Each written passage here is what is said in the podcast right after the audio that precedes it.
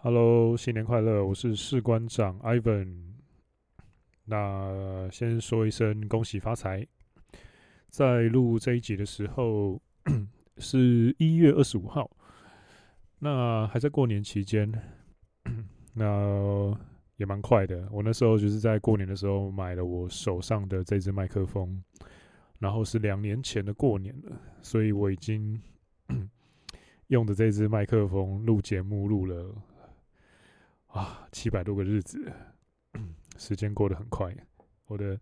这个奈米自媒体也陪伴着我，跟陪伴着你们，就是两年多的时间了。那今天呢，要跟你分享的是 EP 八十五。那我的有点走猎人的标题的感觉。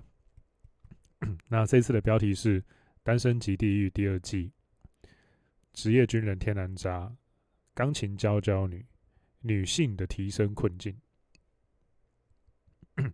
那这一次其实主轴会放在《单身即地狱》的第二季的一些剧情啊，所以哦、呃，先提醒哦，这个会大量的剧透，所以假设你是 不想要被剧透的话，虽然它也没什么剧情啦，因为它就是实况剧啦，但是。假设你是不想要被剧透的人的话，那强烈建议你先把这一集关掉，先看完第二季之后，然后再来看，因为会大量的提到。好，防雷区倒数五秒开始哦。好，三、二、一，好，听到这边你还没有关掉，我就假设你是接受暴雷的，你不要在听到这边了之后，然后你还来密我说干，Ivan 为什么你要暴雷哦？真的太不够意思。好，那先稍微小闲聊一下，不知道这个年大家过得怎么样？我自己是规划一些行程啦，但是过程中发生了不少意外跟意外的意外。呃，跟意外的意外的意外，还蛮刺激的，但是还好都有算是好的结果。然后，呃，怎么说呢？用一些还基本上还算。谨慎小心，那 呃积极的态度去把这些问题处理完了了。嗯，有点刺激，但是都我自己是觉得学到了蛮多事情的。那以身为一个大人来说，我觉得这一次过年的一些行程上，还有过程中的一些意外，其实让我学到蛮多事情的。虽然当下的情绪可能是。紧张、那不安，或者是说焦虑啊，什么有的没的，很多负面的为主啦。但是把时间轴拉长，往回头看的话，其实会觉得说，这一次的这些经验好险，在我三十出头的时候就先发生了，所以我后面呢就具备了解决这些问题的智慧，然后知道要怎么样去处理了，这样子。那。学到这些东西跟功课之后呢，另外一个有趣的事情就是，我把最近被我的正宫狂推，所以我把《单身即地狱》的第二集给看完了，还蛮好玩的，还蛮有趣的，所以我想要来，呃，特别做一集 Podcast 来讨论，甚至有可能不止一集。假设你们有兴趣的话，可以再私讯我。那先来一集，聊一些我最喜欢的角色跟一些过程，这样子。那其实我是觉得带着，因为毕竟我的老听众也都知道说，刚开始我的频道就是因为红药丸跟一点点的 PUA 的知识起家的，你可以说就是红药丸加呃 PUA 的科普这样子。然后我是比较不走撒狗血热线呃专路线的，或者是说一些奇怪的什么 RSD 自然流路线的。我不是说 RSD 不好，我是说奇怪的 RSD 不好。这个不要要分清楚啊，不要断章取义。那《单身即地狱》这个系列有趣的点就在于说，其实你 这个其实我觉得跟红药丸跟 PUA 也没什么关系啊，单纯就是你用你用逻辑思考去拆解就好了。那其实用逻辑思考或是一些些的商业思维，那去拆解的话。用良性的观点跟逻辑思考跟商业思维去拆解的话，其实就是这部剧呢，它的隐藏规则啊是一夫一妻制的逻辑，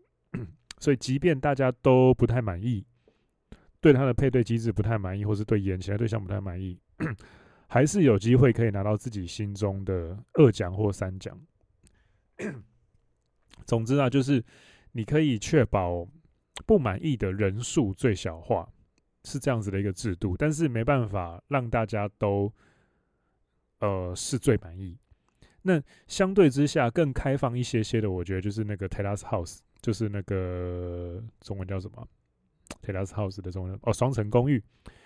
也是在 Netflix 上面的一个实况剧。那它基本上就是没有说一定要配对或是规则什么的，基本上就是呃，他们称之为毕业啦，手指给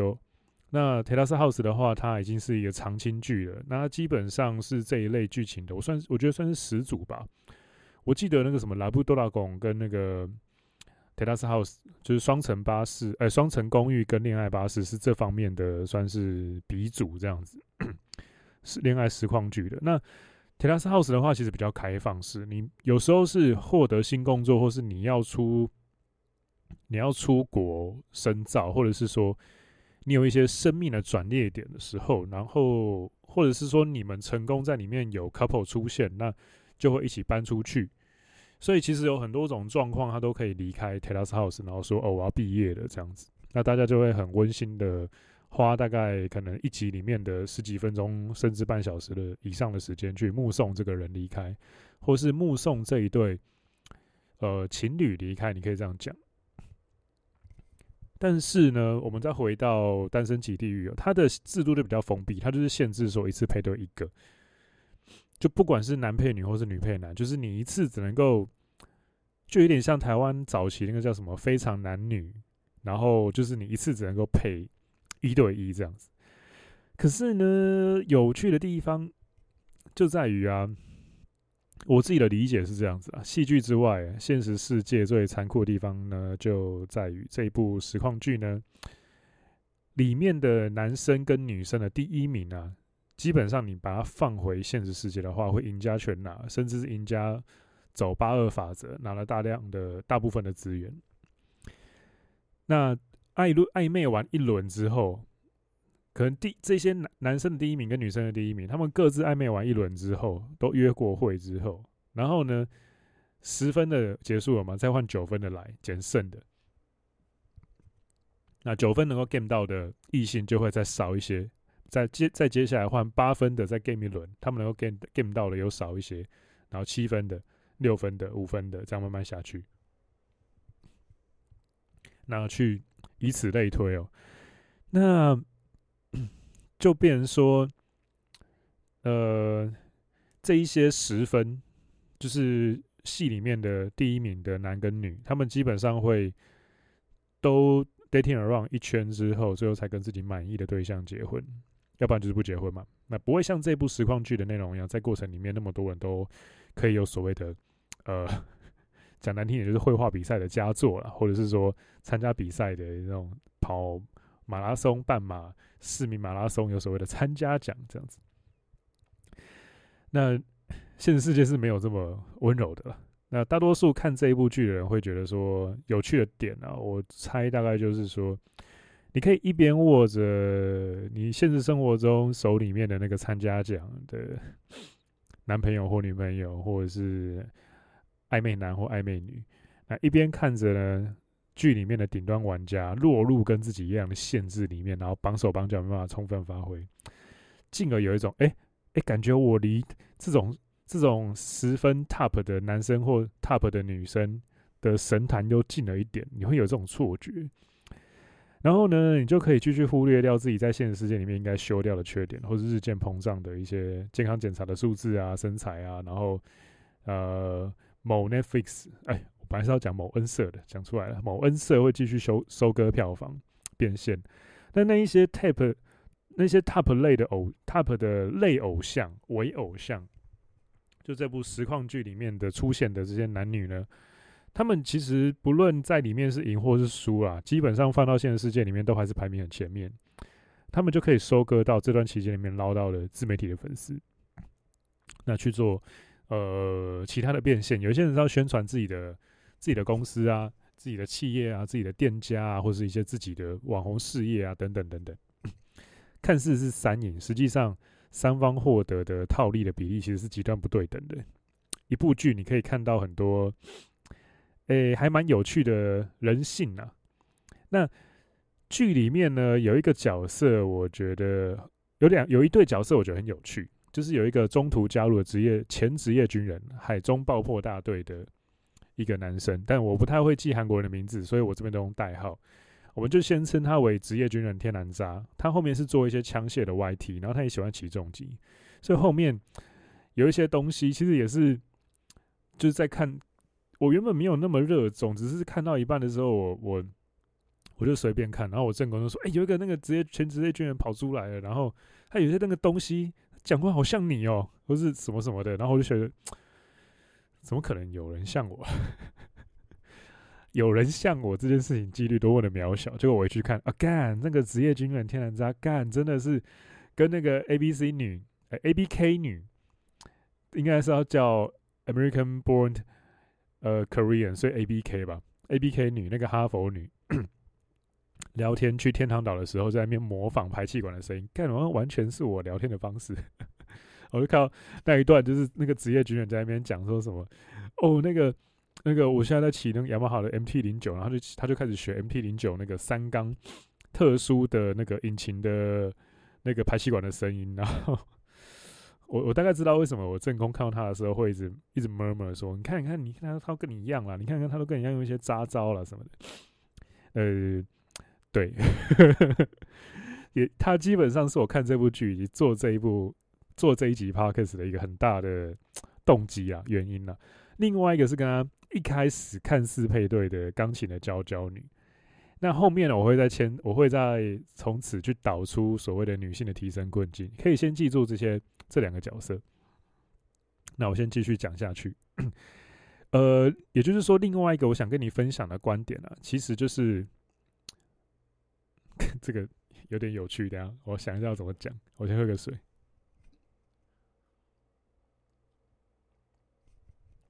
Sorry，我讲话我有点怪怪的，因为我 拔智齿的地方有点肿，所以，诶、我要靠常常靠那个 冰水来帮他冰镇、冰敷一下，讲话可能会有点怪，多多包涵。那，呃，其实我想跟你分享另外一个观点，是跟我的留学的故事有关系啦。那，其实。在我很欣赏的那一个职业军人 YT 网红，我们就称之为职业军人好了。那那个职业军人，他是在第二季的第四集里面开始出现。那那个时候他出现之后，我正宫就跟刚刚讲的一样，他就是就密我说，干感觉这就是你的招哎、那才害我开始看。那当然啦，只看外表的话，我绝对是跟他是不一样路线。他是那种清新帅气，然后长。中卷发吧，就是有点像麻瓜的那种，麻瓜的那个我的好朋友麻瓜的那种发型。那呃，跟我完全是几乎不一样风格啦。那人气呢，其实也更高。但是我大概知道为什么他会看到我的影子，因为他就像刚刚讲的，就是会模仿排气管的声音啊，然后刚出场的时候会我行我素，就根本就没有在 care 别人的想法啊，像是女生。那个娇娇你一开始跟他配对要去天堂岛的时候，他就说可以帮我拿包包吗？他说嗯，哦，哦，好，我帮你拿。但后来那个娇娇女就说啊，不用，就客气了一下。他说哦，好吧，然后他就走了，他就没有去拿。基基本上跟我一样，因为我认为啊，我认为啦，就是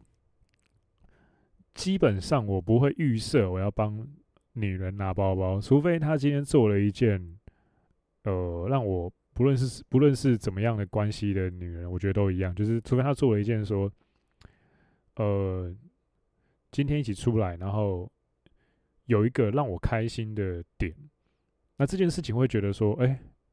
我会开心到好，那我就帮你拿包包，那我就会帮你拿包包。那我的职责呢，基本上是就是当一个非常。所谓的红药丸里面的讲的 alpha male，好好的冲我的价值啊什么的，但是我不会把拿包包这件事情放到我的就是约会 checklist 里面啦，因为我会觉得这个有点本末倒置。当然，你也可以说，你可以表现绅士风度怎么样的，但是你符合你的人设就好了。那我的人设就不是这个样子，所以我那呃，另外另外几个就是我会觉得很有共鸣的点是，他约会的时候，他讲话都呃非常的简短，而且他。开始去牵对方的手的那个方法非常棒，那自然到自然到什么地步呢？基本上就是会有一种，哎靠，什么莫名其妙那个女生就就守在他的手上面。那这个跟我自己的私下的 game 的那一面，其实说真的都 Ivan 到一个不行，只能说他这很 Ivan。但是在但是啊，其实在我成为现在的我这个版本以前啊，我其实也跌跌撞撞了，呃，非常久的一段时间哦。我今天讲话其实会有点卡卡，除了我牙齿有点痛以外，另外一个点就是要反刍一些以前的故事，讲起来其实蛮感慨的，所以 需要顿一下，顿一下。那。我其实，在变成现在的我之前呢、那当然我现在已经三十三岁了嘛。那在变有一些有一些事情算是老练了，也算是长大了。但是有一些事情，当然还是就一定是，一定是没有那么的青，没有那么的青涩的，可以这么说。那 在这个过程里面呢，我跌跌撞撞就是。我其实很努力的去思考过，就是为什么其他经历红药丸觉醒或是自我提升的人，那他们会需要去上课，然后提升约会能力，但我却原本就有这些东西。应该说，对我来说，我之所以我的自媒体课程里面并没有特别就是教任何，比如说把妹啊、game 相关的东西，就是因为我对我而言啦，我自己的主观来说。呃，我觉得获得异性青睐的能力，或者是获得异性注意力的能力，是在你吞下红药丸这一颗药之前，你就要先具备的东西。那仔细的想一想，为什么我会有先有这个东西，或是希望有这样子的观念？其实是因为我以前在早稻田的那一段。留学的时光，当时我那时候住在一个叫做凤士园的留学生宿舍。那时候二十出头啊，我那时候出国之前，我只谈过一次恋爱。但是呢，凤士园就是那个宿舍，以下简称凤士园。凤士园的 lobby 呢，其实就是，就根本就是那个日本实况剧那个双层公寓的翻版啊，因为那里面聚集了各国的留学生哦。那几乎整天呢，都有人在那边喝酒啊、开趴啊，甚至有 DJ 在那边就是放东西，用自己的器具。因为去那边念书的留学生不是每一个都是很年轻，有一些可能其实是已经就业过，然后再回来重新念书这样子。那厨房的角落呢，有时候就有那种干被美国学生外带，然后正在拉鸡的那种日本的学日本的女生，或者是有时候刚好就是。韩国文化那时候刚好二零一二一三年崛起，然后很多韩国的欧巴就很吃香，在沙发上面就是撩妹这样子。只要他们讲韩文，干就有妹子会靠过去，不论哪一国。就他们那个时候知名度开始窜起来，韩国的 branding 做得很好，以国家为单位在做，但是台湾的 branding 就是很窄啦，就是只打日本女生这样，所以只有日本女生可能会对，呃，看到台湾男生会有点小加分这样。那像这样子的的呃多国恋爱的实况训练呢，我整整就是用年为单位哦，在经历着整个留学生涯都其实都在经历啦，因为都住在那个留学生宿舍嘛。那一开始的时候我也很吃瘪啊，但是只有每天回家看，每天放学然后回宿舍就看一堆人在客厅花式拥抱、花式爱抚、花式垃圾。你知道每天看这种东西，你会 心里很不平衡，你知道吗？因为那个时候我基本上就是一个书呆子，就是妈的每天在那边忙着念书，然后又瘦，又干瘪，又没有任何身材，头发又很长，就看起来就是像是那种不认识的话，可能还以为说什么干事那种正杰，然后等下就要去监狱里面砍人那种感觉。那基本上到某一个时间点之后，我才开窍。不然刚开始的时候，我通常也都是走 beta game 嘛。但是到一个时间点之后，我孤独的在国外哦，你想想看，我一个人，然后看着离我这么近却又这么遥远的美好的一切不断的在发生着，我就开始认真的去反省，说：干他妈的，身为一个女人，我到底是哪里做不好，没办法跟他们一样吸引那么多女生？当然啦。当然啊，现在事后回顾，是因为国籍、人种、人种，干嘛又高又帅，亚利安白人，然后要不然就是黑人，然后英文又超棒，然后干又有超强生活形态，有的是 DJ，有的是健身教练，然后回来在那边当一下玩票的学生，念个书这样子而已。那他们的很多都其实已经有自己的工作了，然后我干一个一个一个二十出头的。男生任何经验都没有，就是一个看起来还窄窄的。我就我那时候就很笨，我就是很老实的，就开始狂写日记，巨细靡遗的观察客厅里面各种各种约会的实况，比如说他们呃走路的动线啊，约会带进来的动线啊，或者说不同国家的帅哥他们共通的成功的肢体语言啊，或者是表情啊。走路的样子，甚至是我还曾经就是请他们就是一个一个就是私底下喝咖啡，然后认真跟他们请教说，我还曾经跟一个，我记得我跟一个法国男生哦，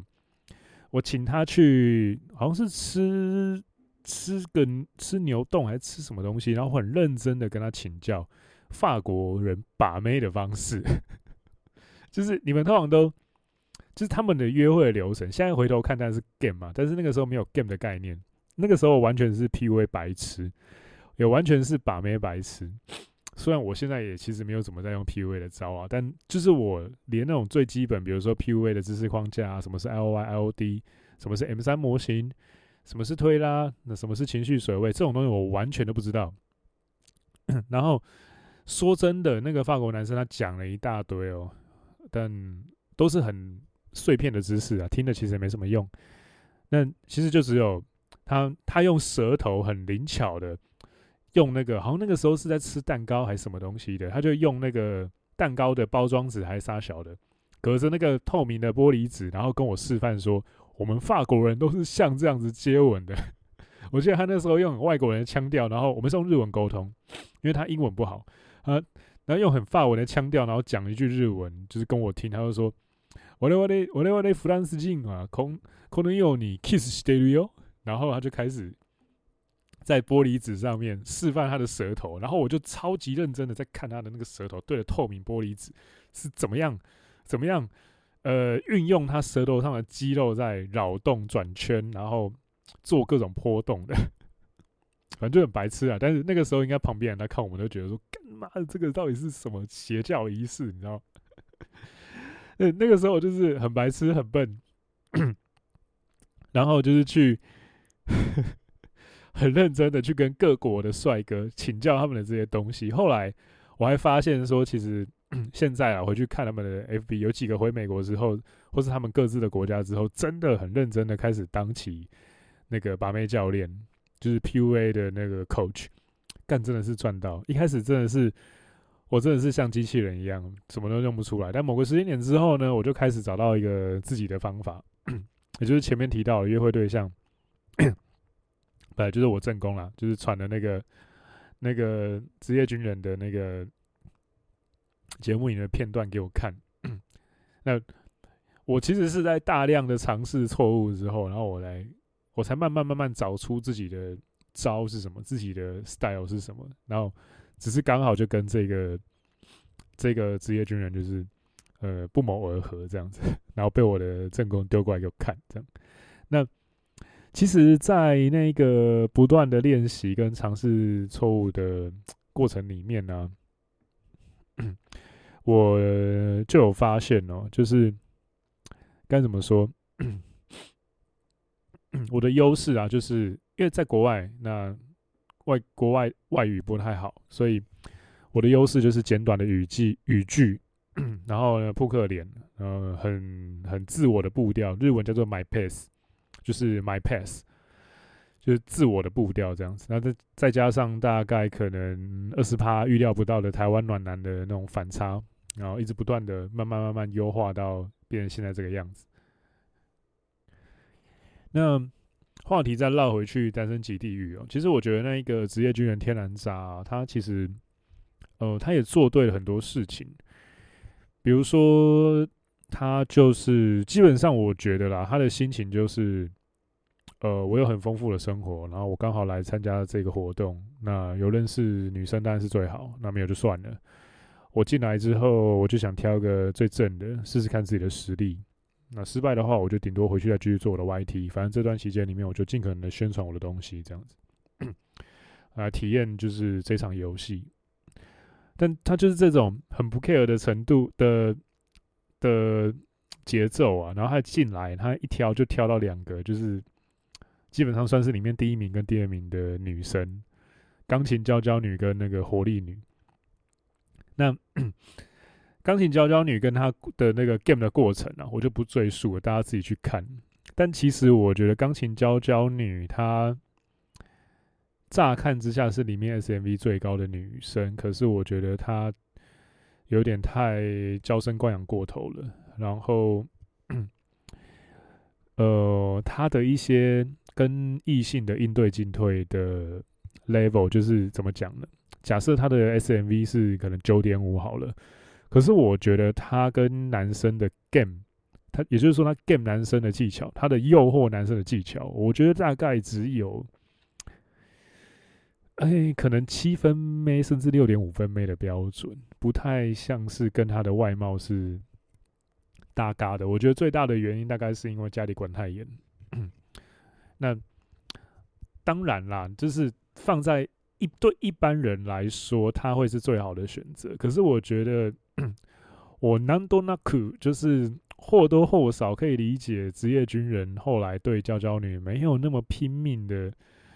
一生悬命，觉得说干我就是要追到她的那个感觉，就是因为说，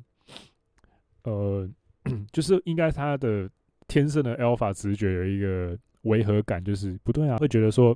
诶、欸，不对啊，这么高分的一个女生怎么会，呃，就是。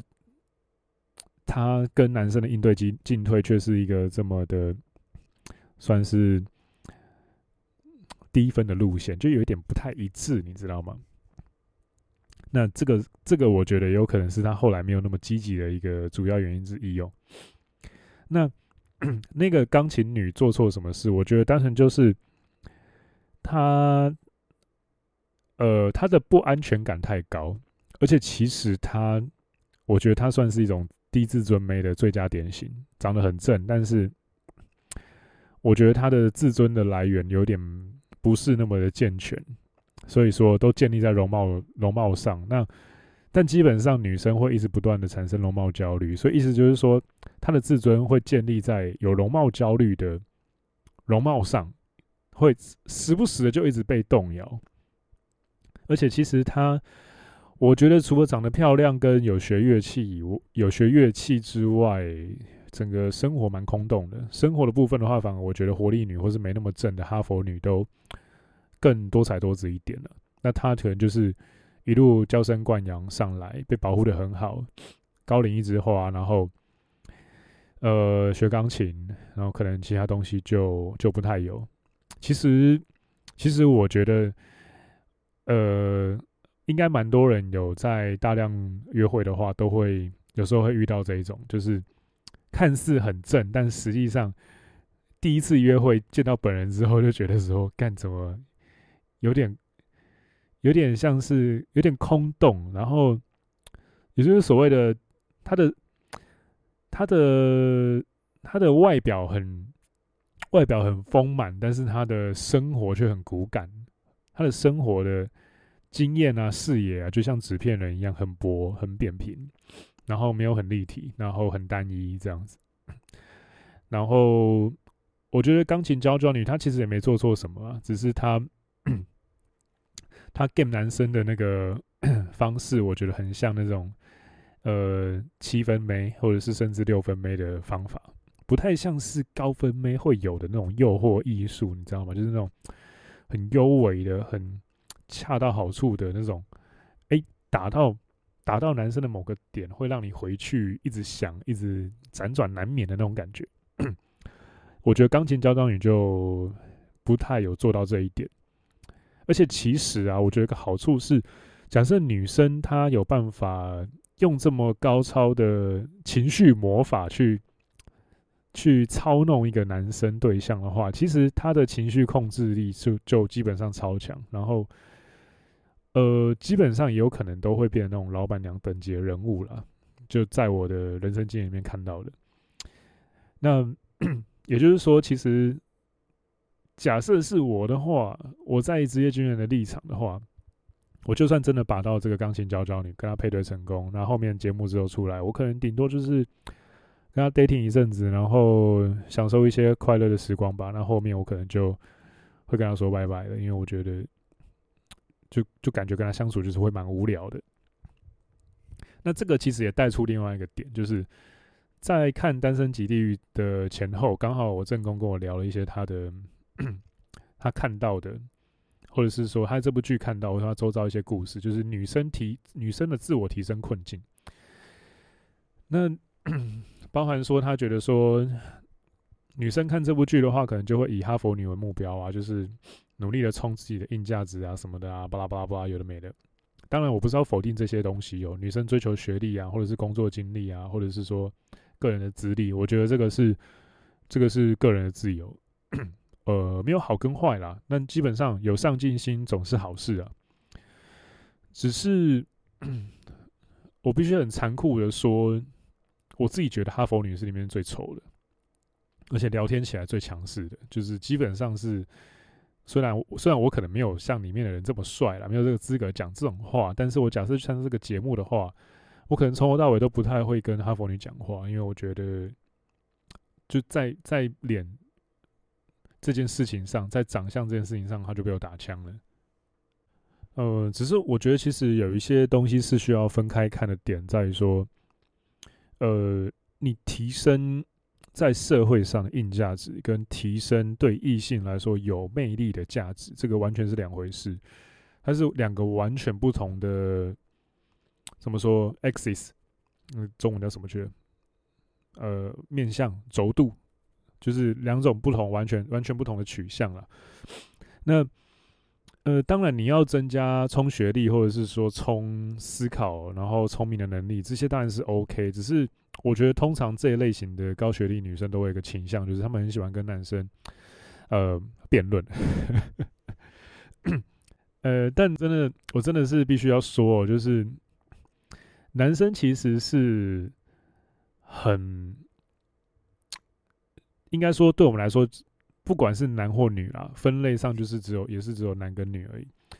假设你就是常常会跟我们辩一些、辩论一些东西，或者是说讲一讲话啊、举止啊什么的，就是很男性化，很像男生啊这样子。基本上我们就是会把你当兄弟看待了，即便你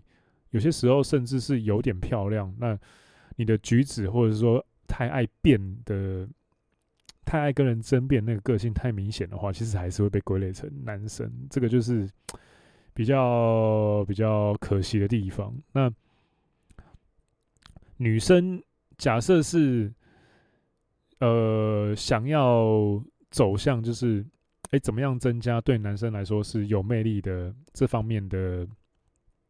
呃东西的话，其实。我觉得很简单啊，就是表现出你温柔婉约的一面啊。然后男生 过完压力很大的一天之后，你当他那种情绪的抱枕啊，情绪的缓冲垫啊，然后让他有个避风港，就是可以，哎、很安全。然后你就是用温柔的一面轻声细语，然后抱他，这个基本上我觉得就就结束了。我周遭的一些，呃，比我很多比我更屌的好兄弟好妈吉，他们。基本上说真的，我们聊过之后就觉得说，嗯，基本上就是这样子。甚至是这些点有做好的话，你你不用到超正，甚至不用很正，不用到正，也没有关系。这个是很多当代女生给不了的东西，你知道吗？就是在一个这个当在现代社会里面，很多男生过度的雌化，然后很多女生过度的雄化，就是很多男生过度的雌的女性化，很多女生过度男性化的点就在于说，当然这是时代的趋势啊，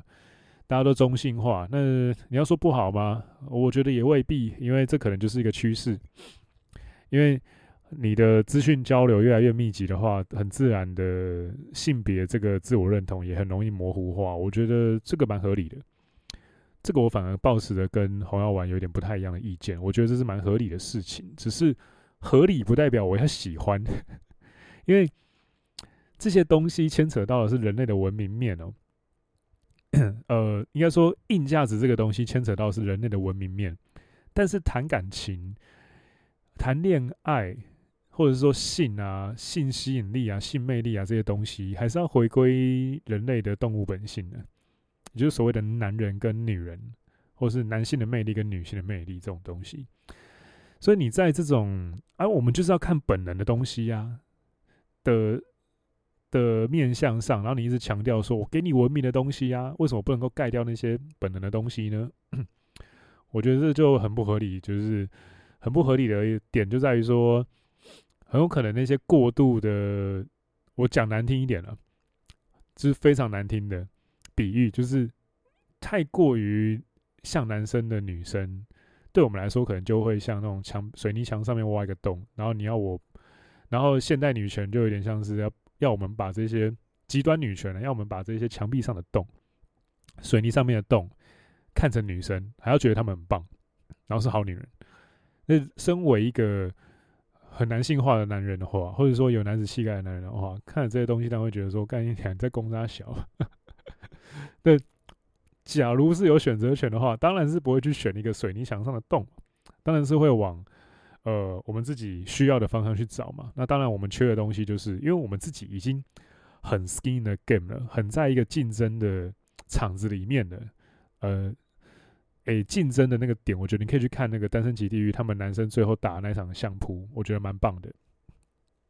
那都已经在面临那么高度的压力、这么高度的张力的生活里面的，不讲什么，就讲当兵就好了。很多女生其实是没办法了解当兵的痛苦的。呃，很多时候，那基本上女生也都是在那边跟一些老板一样收割，说：“哦，我要我要选当过兵的男生。”但是其实。当兵就是个很好的例子，你在里面要经历过很多东西，那些社会化的东西都很痛苦，甚至会有霸凌，甚至会有一些很残酷的东西，很现实的面向，很呃，让你有时候甚至会对人这种生物抱持着绝望的观感，或是失望的观感的面向会发生哦。军队就是这样的东西。那在这样的经历之后，身为一个男人，当然就是啊啊，我缺什么，就是。温柔的精神安慰嘛，我只要有这个东西就好了。那这个时候呢，你一直跟我说：“哦，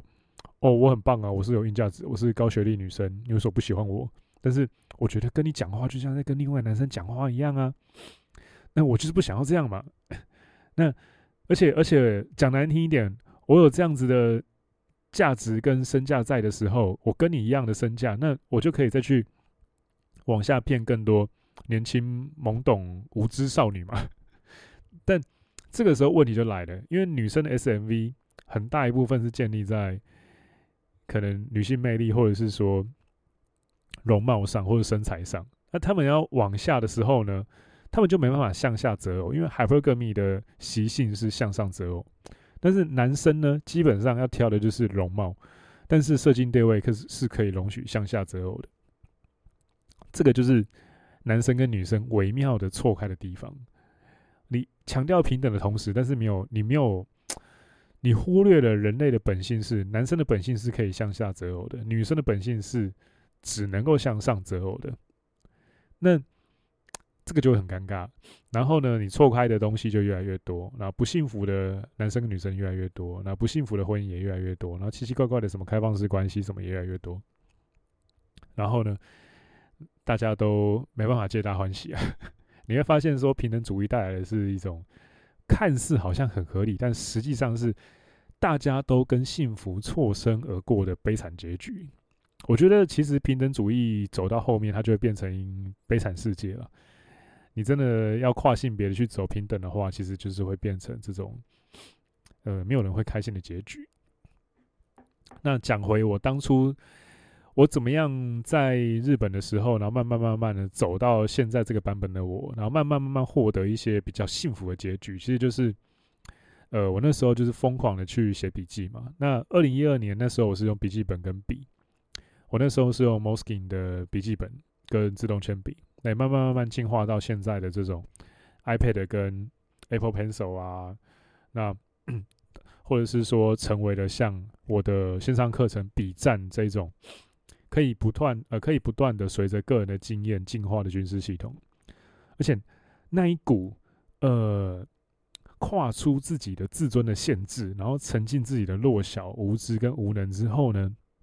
向专家请教的那股勇气，也被我具象化成了最新发行的《Ego Game》这套突破本我的各种精神自卫的建造的方法论。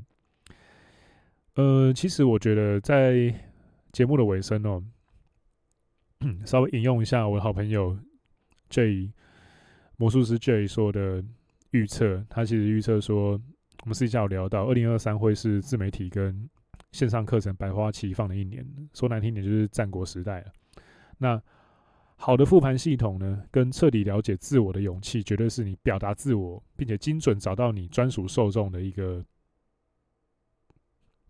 可以说是最佳的武器了。应该也没有更好的武器了。这些都是你能够做好你自己自媒体的一个很，呃，我自己觉得是一个大前提了。所以说，赶快趁过年的空档，好好储备一下这些思想武器吧。那。